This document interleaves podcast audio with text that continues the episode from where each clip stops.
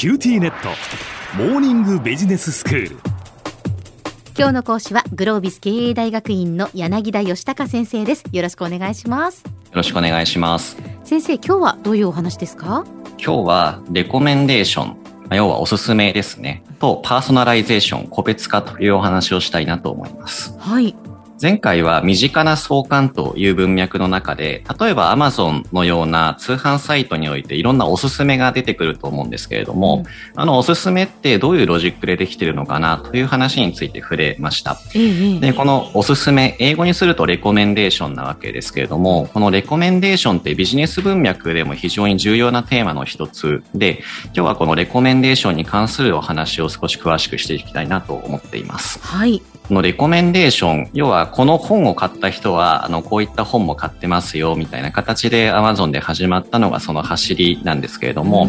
これは EC のサイトですね、通販サイトが立ち上がった初期から機能自体は存在をしていましたが、はい。一昔前は誰がサイトを訪れても同じようなおすすめが表示されるというのが主流でした。ええで、現在はですね、あの、友達の Amazon の画面なんか見る機会あまりないかもしれませんが、はい、見ていただくと、まあ、一人一人の画面に対して全然違うレコメンドが表示されているっていうのが通常だと思います。こういったことを可能にしたのが前回少しご紹介をした協調フィルタリングというアルゴリズムの考え方ですね。要は相関を使っておすすめを出してあげるという考え方です。要はまあ A さんと B さんが似たような商品を買っているなというふうに思った時にじゃあ A さんはこれを買ってないから B さんの買ってるこれを紹介したら A さんも買うんじゃないかっていうそういうことですよね。はいまさにおっしゃるような考え方ですね。はいで、2014年の話なんですけれども、ある映画、まあ、ブルーレイとか DVD を売っているサイトで、あの、実験をした結果ですね、この協調フィルタリング、要はおすすめっていうのをちゃんとやったかやらなかったかで、購入アイテム数が35%も違うというような結果になっていて、あの通販サイト上でもこう売り上げだったりとかアイテム数を増やすというところにレコメンデーションが明らかに効くねということがこの頃からは分かってきたということになります。はい。で、ちょっとそもそも聞いてみたいのが、良いレコメンデーション、要はおすすめの要件ってどんなものがあるかなと考えていただきたいなと思っていて、EC サイトでおすすめに出てきたもの、詳細を見てみると、あ、これまさに買おうと思ってたものなんだよね、とか、その時買うつもりはなかったけど、なんだか欲しくなって買ってしまったという経験がある方も多いんじゃないかなと思うんですけれども。あります、あります。ありますよね、うん、これってまさにレコメンデーションを行った方が売り上げが上がったよという先ほどの話ともつながってくることかなと思います。えーで良いレコメンデーションの要件ってそもそもどんなものがありそうかということで言うと、例えばある程度予測の精度が高いこと。つまりこの人にこれをお勧めしたら多分喜んでくれる、買ってくれるんじゃないかなって予測だと思うんですけれども、この精度が高いこととか、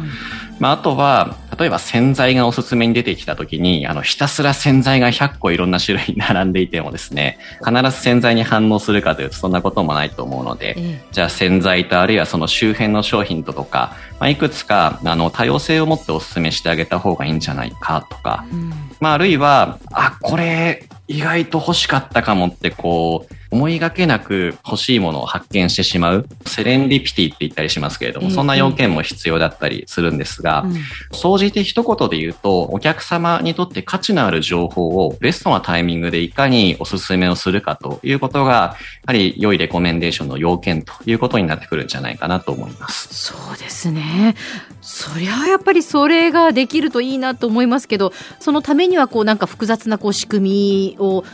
取ってるんでしょうね。はい。あの、要は相関ですとお話ししましたけれども、うん、このアルゴリズムって裏側では日々日々、まあ、いろんな開発者の方がアップデートして、一生懸命精度を高めるように頑張っているということですね。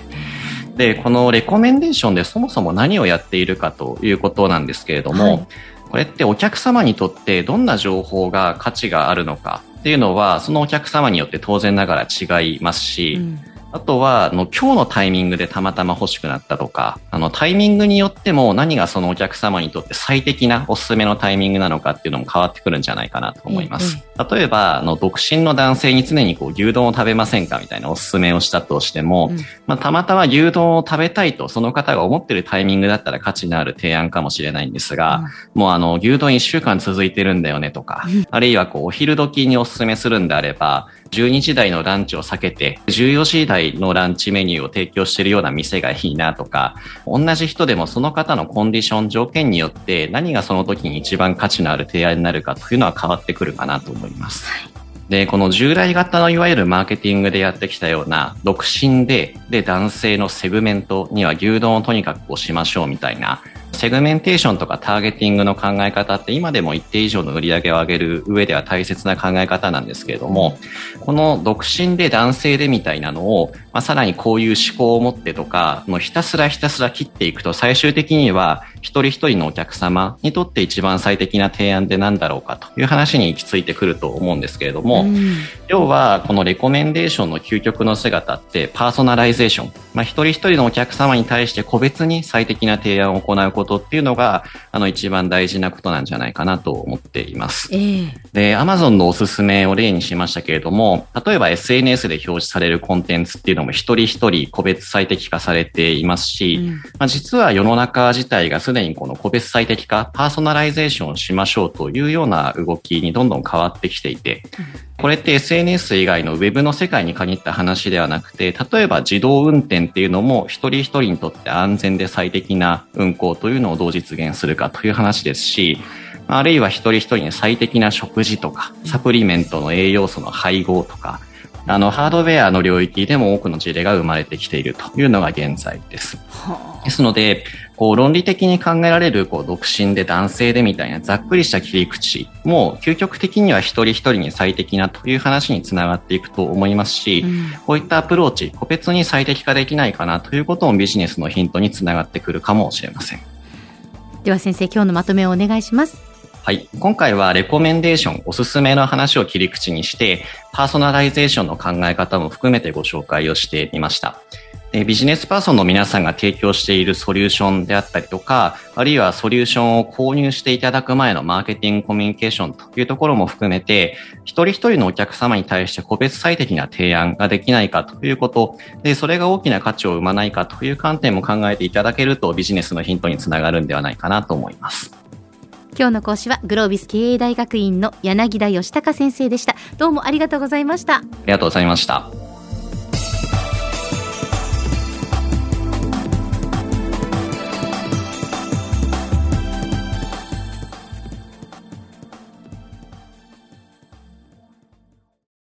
QTnet BBIQ にしてから毎日必ず実家の父と母からビデオ電話がかかってくる元気？で毎日だからそう変わんないよ痩せたか？で毎日だからそんなに変わってないって。早く子離れしてくれ。暖かさとつながっている。九州のネットはビビック